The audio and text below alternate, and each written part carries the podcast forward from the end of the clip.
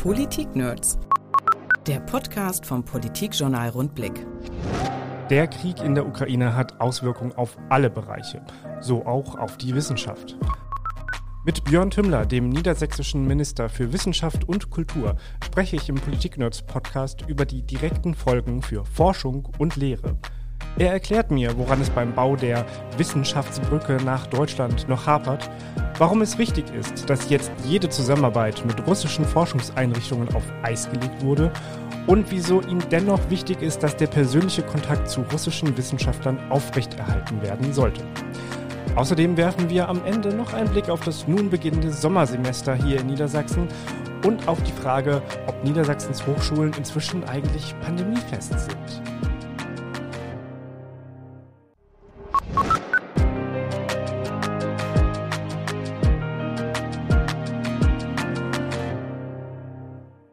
Hier sind die Politik-Nerds. Mein Name ist Niklas Klemmichter und bei mir im Podcast-Studio des Politikjournals Rundblick ist heute Niedersachsens Minister für Wissenschaft und Kultur, Björn Tümmler von der CDU.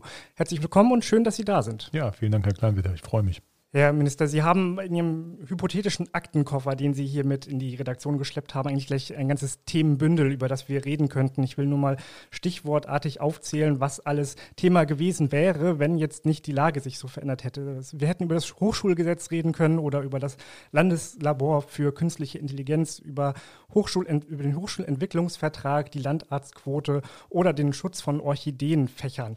All das wäre möglich gewesen und noch vieles mehr. Aber es gibt dieser Tage zwei Themen, an denen wir einfach nicht vorbeikommen und ähm, über die wir jetzt zwingend einmal reden müssen.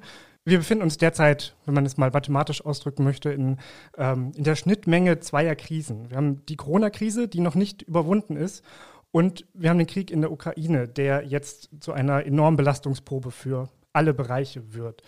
Alle Ressorts der Landesregierung sind betroffen, so auch Ihres. Zunächst, ich glaube, wir müssen da erstmal weit ausholen. Können Sie einmal beschreiben, wie denn, auf welche Weise das Wissenschaftssystem hier in Niedersachsen mit Russland und der Ukraine vernetzt ist? Wie stehen die in Beziehung zueinander? Ich denke, ein Außenstehender braucht da erstmal so eine grobe Einordnung. Also im Grunde kann man sagen, dass Wissenschaft eben nicht äh, fokussiert ist auf einen Nationalstaat, sondern natürlich global unterwegs ist. Und das gilt dann eben für alle Staaten dieser Erde, so eben auch für Russland und äh, die Ukraine. Das heißt, es gibt äh, von den Hochschulen unterschiedliche Verflechtungen in Forschungsprojekten, in gemeinsamen äh, Zusammenarbeiten, äh, bei längerfristigen Projekten beispielsweise, äh, die sehr vielfältig sein können. Und das streut sich im Grunde genommen auch durch die Disziplinen durch. Und das heißt, dass eben die Wissenschaftswelt eben sehr miteinander verwoben und verwachsen ist. Man kennt sich in großen Teilen. Äh, man hat über viele Jahre, Jahrzehnte äh, belastbare Verhältnisse und Beziehungen aufgebaut, äh, teilweise eben auch Freundschaften. Und das geht eben sozusagen von West bis Ost, von Nord nach Süd und umspannt im Grunde diesen ganzen Globus. Der eine Bereich, das ist natürlich immer die ähm, die, die Forschung, die, ich sag mal, die erwachsene Wissenschaft, die andere Seite, das sind die, ist die Lehre, das sind die Studenten und Studentinnen, die äh, auch international unterwegs sind. Es gibt diverse Austauschprogramme. Da direkt die Frage, was ist denn passiert nach Ausbruch des Krieges mit den russischen und ukrainischen Studenten, die hier in Niedersachsen waren? Also in Teilen sind sie immer noch da. Also was die russischen Studierenden angeht, äh, kann man sagen, dass sie überwiegend alle noch äh, in Deutschland auch sind. Äh, bei den ukrainischen Studierenden ist es etwas unübersichtlicher, weil einige sich doch auf den Weg zurück in ihre Heimat gemacht haben, weil sie aktiv eben an der Verteidigung ihres Landes teilnehmen wollen, was ich sehr verstehen kann, was aber eben auch eine große Herausforderung für sie ist. Ähm, es sind aber auch immer noch welche da. Das heißt, wir kümmern uns eben um die hier seienden Studierenden Studierenden, das heißt die Versorgung mit Geld beispielsweise, dass sie äh, weiter teilhaben können, entsprechend, dass sie informiert werden über das, was in der Ukraine passiert, was mit ihren Familien passiert, äh, wird sichergestellt. Und äh, wir haben auch in Absprache mit unseren Hochschulen ähm, gebeten, dass wir eben nicht zu Ausgrenzungssystematiken bei russischen Studierenden äh, oder Forschenden oder Lehrenden kommen wollen, äh, sondern dass wir sie eben ganz normal äh, wie hier seiende Menschen auch behandeln und betrachten und eben keine Ausgrenzung machen, was ganz wichtig ist. Das ist ein Konflikt, ein Spannungsfeld, auf das wir später noch einmal zu sprechen kommen werden. Wie ist es denn jetzt verlaufen mit ähm, deutschen Studierenden, die in Russland sind oder waren und die in der Ukraine waren? Was ist da passiert? Also sie sind vom Deutschen Akademischen Austauschdienst aufgefordert worden, ähm, zu prüfen, ob sie das Land nicht verlassen wollen, aus Sicherheitsgründen heraus. Ähm, das haben einige getan, einige andere nicht. Also ich weiß, dass einige Studierende, also deutsche Studierende auch noch äh, beispielsweise in Moskau oder anderen Standorten sind, äh, die auch sich entschlossen haben, dort zu bleiben, weil sie sagen, sie würden den Kampf äh, im Grunde genommen gegen das Putin-Regime äh, von innen heraus mit unterstützen wollen ähm, und äh, haben auch durchblicken lassen, dass sie etwas weniger Verständnis dafür haben, äh, dass wir sozusagen gesagt haben, dass wir die Beziehungen zunächst mal auf Eis legen sollen ähm, und fanden das eigentlich den falschen Weg, weil ja, das haben Sie ja verfolgt, auch jetzt sehr viele russische Wissenschaftlerinnen und Wissenschaftler dazu aufgerufen haben, sich aktiv gegen das äh, Putin-Regime und gegen diesen Krieg auszusprechen. Äh, und ähm, die Begründung ist eben, dass man sagt, wir müssen jetzt ja auch diese Leute unterstützen, was ausdrücklich stimmt. Auf der anderen Seite ähm, muss man aber auch konsequent sein. Also es ist immer so zwei Herzen in einer Brust. Wissen Sie konkret, wie es äh, deutschen Studenten in Russland geht, die protestieren? Kennen Sie da Fälle von äh, Leuten aus Niedersachsen, wie es ihnen ergangen ist? Also äh, sie sind anonym unterwegs, auch aus Schutzgründen heraus. Das heißt, wir wissen aktiv von einem, der sich auch bei uns gemeldet hat, äh, dass er aktiv an dieser Protestszene auch teilnimmt, äh, dass sie äh, an Denkmale, an andere ähm, äh, Bereiche Zettel kleben, äh, wo eben draufsteht, stoppt diesen Krieg. Ähm, das ist sehr mutig. Ähm, sie machen andere Aktionen, über die ich leider nicht reden darf, auch aus Schutzgründen heraus, wenn man das sonst möglicherweise zurückverfolgen kann. Das heißt, die Angst, die da mitschwingt, die ist eben schon durchaus durchaus ausgeprägt. Blicken wir einmal jetzt auf die, ähm, die, die wissenschaftlichen Beziehungen zu den beiden Staaten und beginnen erstmal, ähm, weil es sinnvoll ist, das zu unterscheiden mit der Ukraine. Gibt es noch äh, auf der wissenschaftlichen Ebene Austausch mit der Ukraine oder ist das aufgrund des Kriegszustandes gar nicht möglich? Also es äh, gab jetzt aktiv äh, seitens der Tierärztlichen Hochschule beispielsweise bis vor einigen Tagen ähm, nach Charkiw Kontakte dort an die äh, Hochschule, weil man aktiv mit einer dortigen Professorin äh, in Verbindung stand, die eigentlich nach Hannover kommen sollte, ähm, das aber eben aufgrund eben äh, des Krieges jetzt nicht wollte. Sie wollte dort bleiben, ihre Universität, äh, ihre Heimat verteidigen. Das sind auch so die Worte, die Präsident Greif ähm, äh, mir gegenüber da vermittelt hat. Ähm, wir wissen, dass die Universität in Charkiw äh, mehrere äh, Bombentreffer bekommen hat. Ähm, was davon jetzt noch steht, aktiv äh, weiß ich nicht. Allerdings ist die Situation nicht einfach. Äh, ganz aktiv oder ganz aktuell hat die Technische Universität Braunschweig eine neue Vereinbarung jetzt gerade geschlossen mit Lviv, also mit Lemberg, um auch sozusagen nochmal deutlich zu machen, dass wir aktiv quasi an der Seite der ukrainischen Wissenschaftlerinnen und Wissenschaftler, der Studierenden stehen, also das Land auch aktiv in dieser Hinsicht äh, unterstützen. Und es gibt jetzt in einer anderen ähm, Abteilung, nämlich äh, Kultur bei uns, die Bewegung, dass wir, dass es aktiv Interesse daran gibt, von Museen äh, äh, ukrainische Kunstwerke hier auszustellen, um auch nochmal ins Bewusstsein zu bringen, äh, dass es eben auch eine eigene ukrainische Gesellschaft und Kunst und Nationalität im, im Gepäck gibt ähm, und das auch so, sozusagen hier sichtbar zu machen. Das finde ich eigentlich eine großartige Idee.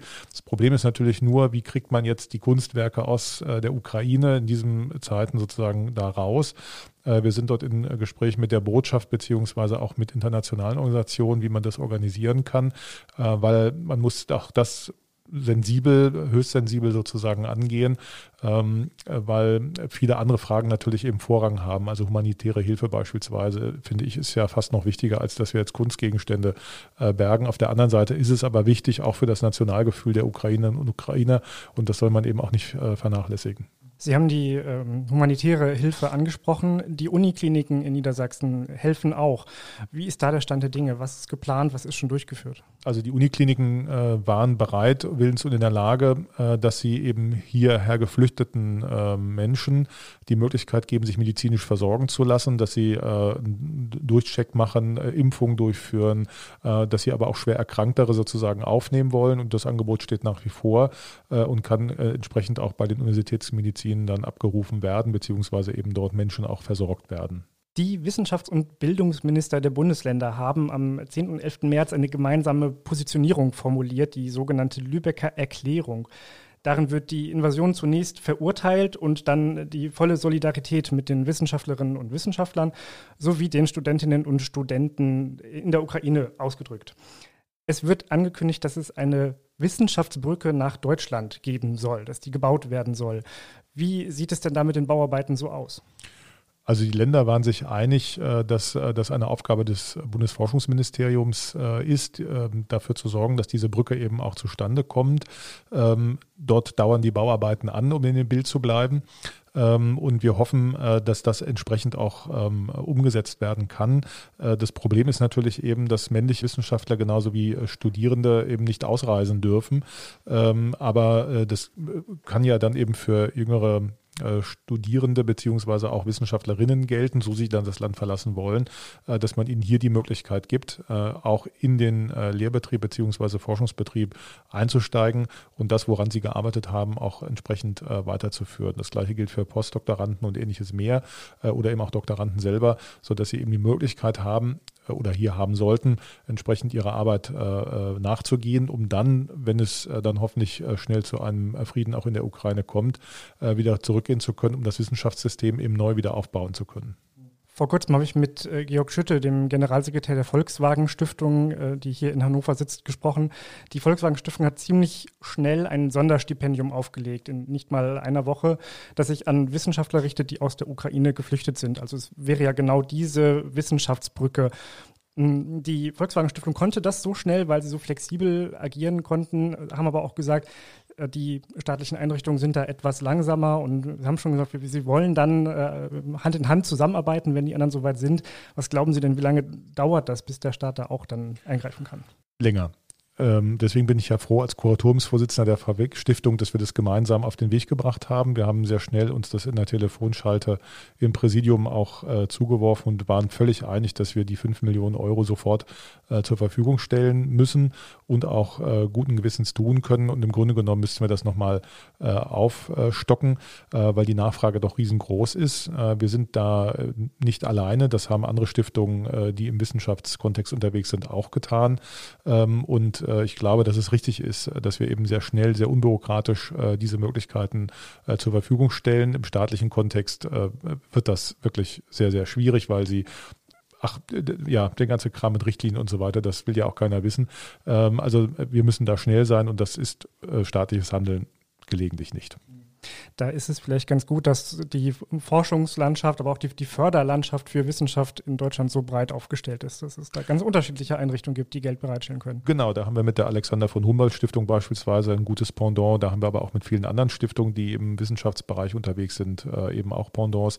Äh, also selbst äh, der Deutsche Akademische Austauschdienst ist in dieser Frage doch äh, zügig unterwegs äh, und äh, ich denke, dass wir da ganz gute Momente haben, auch jetzt aktiv Hilfe zumindest für diesen Bereich der ähm, Flüchtlinge äh, anzubieten. Das war jetzt die ukrainische Seite und äh, die, die Beziehungen, die dort bestehen. Betrachten wir nun einmal die russische Seite. In der schon genannten Lübecker Erklärung rufen Sie auch dazu auf, dass die institutionelle Zusammenarbeit mit staatlichen Einrichtungen aus Russland ausgesetzt werden soll. Was bedeutet das denn konkret für niedersächsische Forschungseinrichtungen? Haben Sie da schon Feedback bekommen? Wird da etwas ausgesetzt und wie gestaltet sich das? Also alle Hochschulen haben die äh, Forschungskooperation, die sie beispielsweise mit Russland haben, auf Eis gelegt. Das sind äh, wirklich alle auf gekündigt, insofern, dass sie eben, wie gesagt, ruhend gestellt worden sind, ähm, jetzt unterwegs, ähm, bis auf eine einzige Kooperation, die weiterläuft, weil sie mit äh, tatsächlichen gesundheitlichen Auswirkungen zu tun hat. Das ist ein ähm, äh, Projekt der MHH, äh, wo es um eine Medikamentenforschung geht, wo die äh, Medikamente aus äh, Russland kommen, allerdings über den Umweg der USA, weil das ein Tochterunternehmen aus einer amerikanischen Ausgründung ist. Ähm, und wir haben gesagt, das wollen wir jetzt auch nicht stoppen, weil wir damit aktiv Menschenleben gefährden würden. Äh, und das ist ja nicht der Sinn von Forschung, äh, das zu tun. Das muss also sozusagen bis zu Ende auch äh, geführt werden. Aber alle anderen Kooperationen sind auf Eis gelegt worden von allen Hochschulen, die das hatten. Und das sind, ähm, ja, der überwiegende Teil unserer Hochschulen hatte eben ähm, ähm, dort äh, Forschungsprojekte beziehungsweise auch Austausch. Äh, es geht sogar so weit, dass einige äh, ihre Ehrendoktortitel, die sie an russischen Hochschulen erlangt haben, auch wieder zurückgegeben haben, um eben auch ein aktives Zeichen gegen diesen Krieg zu setzen und deutlich zu machen, dass das eben ein wirklicher Tabubruch gewesen ist, der äh, nicht hätte sein dürfen. Sie sagen, alle Hochschulen sind irgendwie, irgendwie mit russischen Einrichtungen vernetzt. Haben Sie konkrete Beispiele parat, was da jetzt ausgesetzt wurde? Ja, das ist sehr vielfältig. Also das äh, geht quasi durch den ganzen Kanon aller Fächer im Grunde genommen durch. Insbesondere sind es aber die naturwissenschaftlichen Fächer, also Physik, Mathematik, äh, sind äh, sehr stark sozusagen betroffen, weil es dort vielfältige Kooperationen mit unterschiedlichen Universitäten in Moskau gegeben hat, aber auch äh, in äh, anderen ähm, ähm, Universitäten des äh, doch relativ großen Landes. Ähm, und die, wie gesagt, sind jetzt alle wirklich erstmal auf Eis gelegt worden, auch mit entsprechenden Schreiben der Präsidentinnen und Präsidenten, äh, bis hin, dass zum Beispiel auch die Technische Informationsbibliothek hier aus Hannover ihre Kooperation mit Russland unverzüglich sofort äh, aufgekündigt hat, äh, auch mit einem klaren äh, Bekenntnisschreiben, dass eben dieser völkerrechtswidrige Krieg äh, keine wissenschaftliche Legitimation erfahren darf. Also ich finde, auch da ist Wissenschaft sehr deutlich gewesen. Ähm, und das ist auch eine klare Haltung und spiegelt auch mein Schreiben an die Hochschulen, was wir ja äh, weit vor der Lübecker Erklärung schon rausgegeben haben, wieder. Wo wir aber auch gesagt haben, und das ist sozusagen die andere Seite der Medaille, dass wir bitte oder darum bitten, dass wenn private Kontakte bestehen, die sich ja im Laufe der Jahre, Jahrzehnte auch entwickelt haben, äh, dass man die eben nach Möglichkeit nicht abbricht, sondern dass man sie nutzt, um im Gespräch zu bleiben, dass man auch Stimmungslagen auf einer ganz anderen Ebene nochmal haben kann, aber immer nur so, dass man äh, das Gegenüber nicht gefährdet, weil das ist auch eine Erkenntnis, die uns die deutschen Studierenden zum Beispiel vermittelt haben, dass eben viele ihrer äh, sowohl Kommilitonen als auch Lehrenden äh, vom russischen Staatsschutz entsprechend ähm, kontrolliert werden, beziehungsweise aufgefordert sind, äh, Wortprotokolle zu führen über das, was sie aus Westkontakten eben erfahren und hören. Und da muss man eben höchst sensibel vorgehen. Ich habe gelesen, dass es sogar von der EU eine, eine Liste geben soll mit Geräten, Laborausstattung, die russische Forscher hier in Deutschland nicht mehr nutzen sollten nach Möglichkeit, weil die potenziell militärisch genutzt werden könnten. Halten Sie denn so ein Vorgehen, dass man innerhalb eines Forschungsprojektes so aufteilt und sagt, deutsche Wissenschaftler, russische Wissenschaftler müssen unterschiedliche, dürfen noch unterschiedliche Bereiche nutzen? Ist das realistisch und richtig oder ist das nicht praktikabel? Na, ich glaube, dass das, wenn überhaupt, nur ein, ein Zeitphänomen äh, sein kann, ähm, dass das im Moment notwendig sein kann, um auch die Versuchung nicht ähm, äh, oder das nicht zu provozieren, das, glaube ich, ist äh, vernünftig. Dauerhaft wird das sicherlich nicht funktionieren können, weil das Wissenschaftssystem so nicht funktioniert. Da muss man konsequent sein und russische Wissenschaftlerinnen und Wissenschaftler eben von solchen Projekten komplett abziehen. Ähm, aber man kann nicht sozusagen äh, so tun, als ob die jetzt mit diesem einen Gerät nicht arbeiten dürfen, weil das möglicherweise auch in der militärischen äh, Forschung oder sonst wie eine Rolle spielt. Das ist, ein, ist ein, eine Herausforderung. das meinte ich auch vorhin mit der Kultursensibilität. Also man muss schon auch spüren, was geht und was geht nicht. und wie wie man eben auch mit den Leuten dann umgeht. Also von heute auf morgen den Stuhl wegzuziehen, ist eben keine äh, vernünftige Methode, sondern muss das auch im Diskurs machen. Sie haben schon gesagt, es gehört zur Wissenschaft dazu, dass es diesen Austausch und diese Vernetzung gibt. Wenn man jetzt sagt, man setzt es aus, wenn auch nur vorübergehend, besteht da nicht genau diese Gefahr, dass es zu einem Bruch kommt, den man eigentlich gar nicht mehr überwinden kann. Was kann denn da vorübergehend sein, wenn man in der Forschung aussetzt? Naja, also deswegen hatte ich den zweiten Teil vorhin gerade angefügt, dass es ja auch um persönliche Beziehungen geht, die man eben dann nicht abbrechen lassen sollte, äh, weil es sind eben die Gesprächsfäden, die ja in äh, alle Kulturbereiche immer wieder auch von Erfolg gekrönt gewesen sind, dass wenn man eben auf dem diplomatischen Weg nicht weiterkam, dass man eben äh, das Thema Science Diplomacy bemüht hat, ähm, um dann auch Zugänge zu schaffen, die eben politisch sozusagen verwehrt gewesen sind. Und ich glaube, dass man diese Wege natürlich braucht. Deswegen darf man sie jetzt auch nicht äh, gänzlich schließen und muss äh, späterhin auch mal wieder anschließen. Äh, nur eins muss eben auch klar sein, wir müssen halt eine konsequente, klare Haltung auch haben. Ähm, das heißt, ähm, dieser Krieg ist verbrecherisch, er ist ein Verstoß gegen das Völkerrecht und er findet im Übrigen mitten in Europa statt, also mitten unter uns und führt eben zu einer Verheerung, die man sich im 21. Jahrhundert in dieser Form so nicht mehr hätte vorstellen können. Und das, denke ich, muss auch immer allen wieder klar kommuniziert werden. Sie haben gerade den Begriff äh, Science Diplomacy verwendet, also eigentlich die diplomatische Mission, die Wissenschaft auch immer verfolgt. Können Sie das noch einmal für unsere Hörerinnen und Hörer erklären, was dahinter steckt? Das ist ja eine lange Tradition, könnte man schon sagen. Genau, man hat also zu allen Problembereichen, die man in der Vergangenheit hatte, sei es jetzt Iran, ähm, sei es äh, ja, Südostasien oder sei es in Afrika, äh, immer wieder sozusagen die Schiene auch der Wissenschaft aktiv dann genutzt, um Gesprächsfäden aufnehmen zu können, um bestimmte äh, Fragestellungen abzutesten, wie sie äh, wirken. Und ich glaube, dass wir dereinst eben auch wieder in die Richtung Russland solche äh, Beziehungen brauchen werden. Äh, deswegen sollte man sie jetzt auch nicht ähm, gänzlich streichen. Ähm, wobei ich nochmal klar sage, es ist im Moment eben keine Science Diplomacy. Ne? Das ist nicht das, was wir damit verfolgen, äh, sondern nur sozusagen im Hinterkopf behalten, wir werden diese Kanäle auch wieder brauchen, äh, weil auch das ist klar, ähm, man kann eben auch äh, die russische Föderation äh, dauerhaft nicht aus der Staatenfamilie ausschließen. Äh, gleichwohl muss man aber jetzt eben auch konsequente Haltung zeigen, weil das, was dort passiert, auch unter den Annahmen, wie es passiert, dass man also sagt, dass die Ukraine aus Nazis besteht und dass das ein unfreies Land ist und so weiter, das ist natürlich ein völliger Blödsinn und ist auch eine völlige Geschichtsklitterung, die dahinter steht und dem muss man sich natürlich mit allem auch entgegenstellen, weil das natürlich auch was mit uns macht und da brauchen wir eben genau diese klare Haltung, die wir an dieser einen oder anderen Stelle auch durchaus mal vermissen. Was bedeutet das denn gerade, dass, dass es diese Geschichtsklitterung dort gibt und dass sie von ganz oben aus der Regierung betrieben wird? Was bedeutet das auch für Sie persönlich? Äh, kann man mit, mit solchen Leuten dann wieder an einen Tisch gehen und sagen, na gut, war dann doch nicht so schlimm? Also ich kann mir das ehrlich gesagt immer schlecht vorstellen. Ähm, also als Historiker würde ich sagen, man hätte nach dem Zweiten Weltkrieg sich niemals mit ähm, den, äh, den Chefs der nationalsozialistischen Regierung an einen Tisch gesetzt, um darüber zu verhandeln, äh, wie man jetzt eine neue Friedensordnung machen kann nach, also nach der Verheerung wäre das völlig undenkbar gewesen. Und ich glaube, dass das eben auch mit Putin schwer werden wird, äh, sich an einen Tisch zu setzen, um darüber zu reden, wie das gehen kann. Vor allen Dingen dann, äh, wenn man eben das Selbstbestimmungsrecht und die Existenz der Ukraine im Grunde genommen leugnet. Weil das ist ja das, was dahinter steht. Man leugnet ja aktiv, dass es diesen Staat überhaupt geben darf, ähm, weil er eben angeblich urrussisches Territorium ist. Und äh, da ist die Geschichte eben tatsächlich nicht eindeutig und klar, äh, sondern eben sehr unterschiedlich. Äh, nicht nur äh, interpretierbar, sondern äh, auch sozusagen in der Entstehung sehr unterschiedlich gewesen.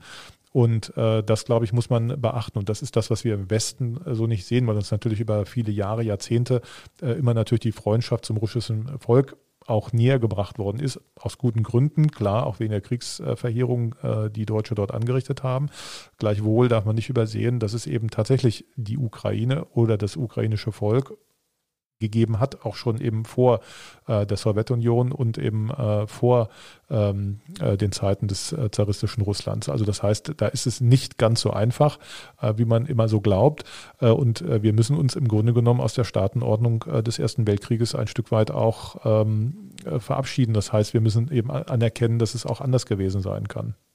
Für mich macht es das so schwer schwer fassbar, schwer zu begreifen, dass dort ja jetzt auch Verhandlungen geführt werden zwischen Vertretern beider Staaten und auf der russischen Seite aber eben auch Vertreter sitzen, auch Historiker sitzen, die aber Geschichtsbücher vollgeschrieben haben, in denen einfach eine ganz andere Geschichte steht, als die, die wir sehen.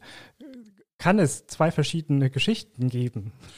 Nein, eigentlich nicht. Äh, aber es gibt natürlich äh, die, die Möglichkeit, es zu interpretieren, beziehungsweise eben eine bestimmte Linie zu verfolgen. Ähm, also das kennen wir ja aus der Geschichte heraus, dass viele Urkunden äh, nachträglich angepasst worden sind, weil man einen bestimmten Zweck erfüllen wollte damit, die mit der Realität wenig zu tun hatten, aber Machtansprüche daraus eben abgeleitet worden sind. Und im Grunde genommen haben wir hier sowas Ähnliches. Es werden eben aufgrund von gefälschten Angaben andere historische Zusammenhänge hergestellt dargestellt, ähm, die sich angeblich in einer Linie bewegen, die aber so überhaupt nicht äh, stattfindet. Also das heißt, äh, zu behaupten, Peter der Große, äh, Katharina die Große und äh, Stalin seien sozusagen in einer Linie zu betrachten, schon ein bisschen pervers. Aber ähm, ich glaube, dass das auch nicht wirklich ähm, äh, nachhaltig ist. Äh, aber verfängt natürlich in Russland, wenn man eben sagt, das große russische Reich ähm, hat seine Stärke oder muss seine Stärke wiederfinden.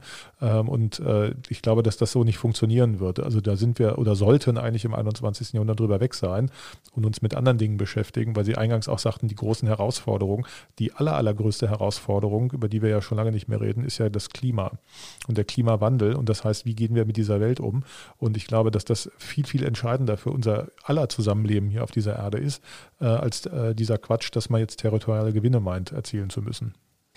Und ja auch noch ein, ein deutliches Argument dafür, dass man wieder mit Russland an einen Tisch kommen muss, um, um auch bei dieser großen Krise ähm, voranzukommen. Denn ohne Russland wird man ja auch äh, die, die Klimakrise nicht bewältigen können. Ja, und das zeigt, dass man eben auch eine klare Haltung äh, bewahren und zeigen muss. Äh, und die klare Haltung muss eben sein, dass man nicht nur verbal sagt, äh, wir stehen zur Ukraine, sondern muss sie dann auch eben aktiv unterstützen. Es geht eben nicht anders, äh, weil das, was da stattfindet, ist ja letztendlich nichts anderes als das, was wir im 20. Jahrhundert immer wieder erlebt haben, nämlich auch ein Stellvertreterkrieg, äh, um zu gucken, wie weit können wir eigentlich gehen und wohin das geführt hat. Äh, das konnte man in Vietnam beobachten, das konnte man aber in Korea sehen, das konnte man zum Schluss aber auch in Afghanistan sehen. Und das sind alles keine Ruhmesblätter, auch für den Westen, ehrlich gesagt, gewesen.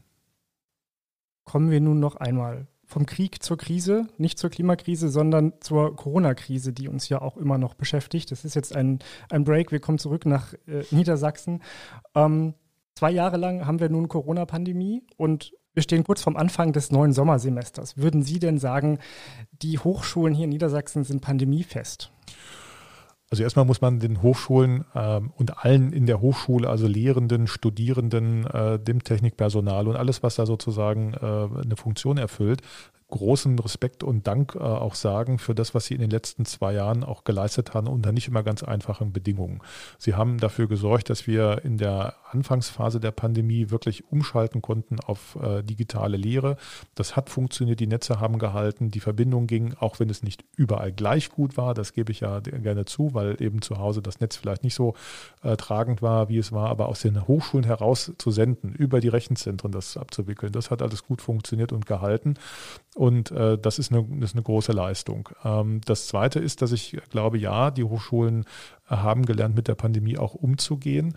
Äh, das sag mal, die größte Herausforderung ist, die Studierenden eben wieder mitzunehmen, äh, weil viele Studierende, die im äh, 2000 im ersten Semester begonnen haben und eigentlich jetzt ihren Bachelor machen, haben ja nicht wirklich studentisches Leben äh, kennenlernen können, äh, weil sie im Grunde genommen entweder äh, vor quadratischen Kästen zu Hause gesessen haben oder in ihrer Studentenbude oder aber eben äh, im letzten Sommer Ansätze von ähm, Präsenz kennengelernt haben, was dann ja wieder auf Online umgestellt werden musste oder jetzt aber auch im letzten Wintersemester sozusagen das Feeling einer Präsenzuniversität tatsächlich nochmal etwas kennenlernen konnten. Das ist aber eben kein Ersatz für ein, sag mal, richtiges äh, herkömmliches Studium, äh, was man in Präsenz äh, stattfinden lässt.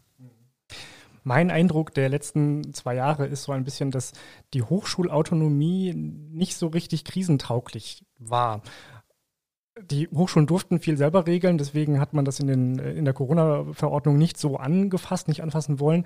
Mein Eindruck war aber, dass man in den Hochschulen, in den Hochschulleitungen doch immer auf Hannover und Berlin geguckt hat und darauf gewartet hat, dass jetzt vielleicht doch mal so eine Regelung kommt, damit wir hier eine einheitliche Linie fahren und man das nicht hier selber vor Ort haushandeln musste. Sehen Sie das auch so oder hatten Sie eine andere Wahrnehmung dieser Phase? Also wir haben mit den äh, Präsidentinnen und Präsidenten ja 14-tägig ähm, in der Hochphase der Pandemie äh, Videokonferenzen durchgeführt, um uns abzudaten, also um eben genau dieses Gesprächsformat äh, zu liefern, dass man sich äh, abstimmen kann. Und wir haben immer betont, dass Beinfreiheit gegeben ist äh, was meint, äh, dass die Autonomie eben belastbar ist, dass sie entscheiden können, ähm, wie sie es machen und was sie machen. Und äh, die Hochschulen haben sich untereinander abgesprochen. Es sind dabei unterschiedliche ähm, Ausformungen zum Teil bei rausgekommen, aber in der Tendenz muss man sagen, haben sie es alle ähnlich gemacht. Und äh, das hat mich ehrlich gesagt ganz froh gestimmt, weil das eben auch der, der äh, Hardtest gewesen ist, ob Autonomie nicht nur in die eine, sondern auch in die andere Richtung funktioniert. Und äh, man kann ja über Autonomie viel reden, aber am Ende muss ich eben auch in der Lage sein, Autonomie zu gewähren. Das heißt, sie ist nicht nur auf dem Papier stehend und ist nicht nur eine Hülse, sondern sie funktioniert in guten wie in schlechten Tagen. Und da muss ich sagen, hat der Lackmustest tatsächlich eben funktioniert. Kann man sagen, das kann immer noch besser werden, keine Frage. Aber ich glaube, dass wir insgesamt gesehen äh, dort schon äh, also mutig waren äh, aber das Vertrauen hat sich auch wirklich ausgezahlt, weil keine unserer Hochschulen ist jemals zu einem Hotspot geworden. Äh, alle haben ihre Leistungen vernünftig äh, ähm, bringen können und man hat eben alles Mögliche versucht, auch die Studierenden mitzunehmen, was ja in einer Hochschule auch ganz wichtig ist, weil das ja kein Selbstzweck ist. Jetzt mit Blick auf, das, auf die kommenden Semester und vielleicht mit dem Gedanken, dass die Pandemie noch nicht so ganz vorbei ist, gibt es jetzt diesen Vorschlag, der im Raum steht, dass man die Vorlesungszeiten verschieben müsste, anpassen müsste an die Zyklen der Pandemie. Ähm, ungefähr so, dass das Wintersemester, dass die Vorlesungszeit des Wintersemesters noch im Dezember, noch vor Weihnachten endet, damit man viel Lehre in Präsenz äh, durchführen kann und aber auch die Prüfung am besten noch in Präsenz durchführen kann, damit man nicht wieder so, so halbe Semester hat, ein, ein halbes Semester mhm. in Präsenz und dann noch ein bisschen online und dann noch ein bisschen Online-Prüfung kommt nicht überall so gut an. Man hätte eine sehr kurze Sommerpause, eine sehr lange Winterpause, aber unabhängig davon, erste Frage dazu an Sie. Finden Sie diese Diskussion jetzt überhaupt sinnvoll oder sagen Sie, Pandemie ist vorbei, wir haben andere Sorgen, wir machen jetzt damit so weiter wie bisher? Also grundsätzlich finde ich erstmal gut, wenn man drüber spricht, äh, weil das ein Punkt ist, über den man natürlich reden kann. Er hat natürlich Begrenzungen. Das eine ist, dass wir uns ja äh, deutschlandweit darauf verständigt haben, dass die Zugangsberechtigung eben über ein einheitliches System erfolgen soll, sodass eben aus allen Bundesländern heraus die Studierenden die Möglichkeit haben, äh, die Studienangebote in allen Bundesländern auch erreichen zu können äh, nach dem Abitur. Das heißt, es macht die Zeitfenster, wo man so etwas wie verschieben kann, ähm, kürzer. Ähm, aber es ist nicht unmöglich. Da, dazu kommt das Zweite, dass man natürlich sozusagen im Jahreskalender des akademischen Jahres gucken muss, wo, wo sind die Zeiten für Reisen, Konferenzen und ähnliches mehr. Und die sind eben dummerweise auch im September. Äh, und die sind deswegen nur schwer verlegbar, weil andere Staaten auf der Erde sich nun gerade unseren Empfindungen nicht so ganz anschließen wollen. Äh, das heißt, also, es geht nur, wenn der Wissenschaftsapparat selber sozusagen sagt, okay, wir können das auch möglicherweise äh, verlegen, dann in den, weiß ich, Dezember oder so. Ähm, also da bin ich offen, aber das muss quasi aus der Akademie her selber heraus auch entwickelt werden, ähm, weil ich finde, die, die Vorgaben sollten wir nicht staatlicherseits machen. So, wir müssen nur darauf achten, dass die Zugangsmöglichkeiten für Neustudierende äh, in den Semestern funktionieren und das eben aus allen Bundesländern heraus gleichzeitig, weil sonst gibt es eben Wettbewerbsnachteile auch für Hochschulen äh, oder eben auch für einzelne Studiengänge und das wäre falsch. Aber glauben Sie, dass es notwendig ist, wenn wir nun auf die nächsten Monate gucken, wir, wir hören jetzt bald auf mit allen möglichen Corona-Regeln, ähm, aber schauen wir auf den Herbst, schauen wir auf den Winter. Glauben Sie, es ist notwendig? Naja, die Bundesregierung in ihrer un oder in ihrer grenzenlosen Weisheit hat ja nun per Gesetz äh, im Grunde genommen beschlossen, ähm, dass ähm, Corona aufgehört hat. Ähm, Stichtag war heute, ähm, also der 21. März. Äh, und danach gibt es eben kein Corona mehr. So, und äh, wenn ich das mal als Grundlage nehme, dann finden eben jetzt ganz normale Semester wieder statt mit allem drum und dran. Und dann wird das eben so durchgeführt. Das ist aber dann eben auch die Verantwortung des Bundesgesetzgebers. Er hätte es ja anders haben können, wollte er aber nicht. Und ich habe selten so einen Vorgang erlebt, wo alle Bundesländer einheitlich der Meinung waren, dass das, was der Bund ist, völliger Irrsinn ist. Aber der Irrsinn hat halt eben Methode und deswegen müssen wir jetzt da durch. Also das heißt, wir machen jetzt Präsenzsemester, hätten wir sowieso gemacht äh, und das bleibt dann auch so. Und damit ist die Pandemie dann erstmal vorbei. Aber die Hochschulen haben ja Autonomie und können immer noch selber entscheiden, dass sie vielleicht doch wieder etwas anders machen wollen, oder? So ist es. Die Hochschulen, da bleiben wir dabei, die haben die Beinfreiheit, äh, selbstständig zu entscheiden, wie sie es machen wollen. Und ähm, ich denke, dass sie das auch sehr klug machen werden. Also wir haben, äh, natürlich sprechen wir miteinander immer noch. Also wir haben dieses System beibehalten, dass wir da uns regelmäßig eben updaten und treffen. Das ist auch sehr gut. Ähm, und haben nächste Woche große Dienstbesprechung in Brüssel. Da sind die Inzidenzen auch niedriger, von daher ist es ungefährlicher. Und äh, werden auch da über das Thema nochmal sprechen, wie wir äh, jetzt in das äh, Sommersemester gehen, aber insbesondere auch in das Wintersemester, weil die äh, große Herausforderung, das sagt zumindest auch unser Beraterkreis, den wir haben über das Thema Long-Covid. Der Sommer wird schon eben schwierig werden, aber der Herbst, äh, der steht dann vor der Tür und jetzt gibt es zwei Möglichkeiten, entweder Schneckenhaus oder die Lage aktiv angehen und ich wäre dann eher dafür, die Lage aktiv anzugehen. Sie haben gerade gesagt, in Brüssel sind die Inzidenzen niedriger. Da habe ich aber gehört, bis vor kurzem oder vielleicht sogar immer noch gibt es in Brüssel das Verbot, das eigene Büro zu betreten. Da sind wir weit von entfernt von so harten Sanktionen wir betreten auch keine Büros, sondern wir machen das im Hotel. Gut. Schön, dass Sie hier waren, Herr Tümmler. Vielen Dank. Und auf all die anderen Themen kommen wir dann beim nächsten Mal zu sprechen. Ja, sehr gerne. Das sind ganz spannende Themen. Also es gibt noch ganz viel mehr spannende Themen bei uns. Wissenschaft und Kultur ist ein, ein, großer, ein großer Bereich. So ist es. Danke. Politik-Nerds. Mehr Infos unter rundblick-niedersachsen.de.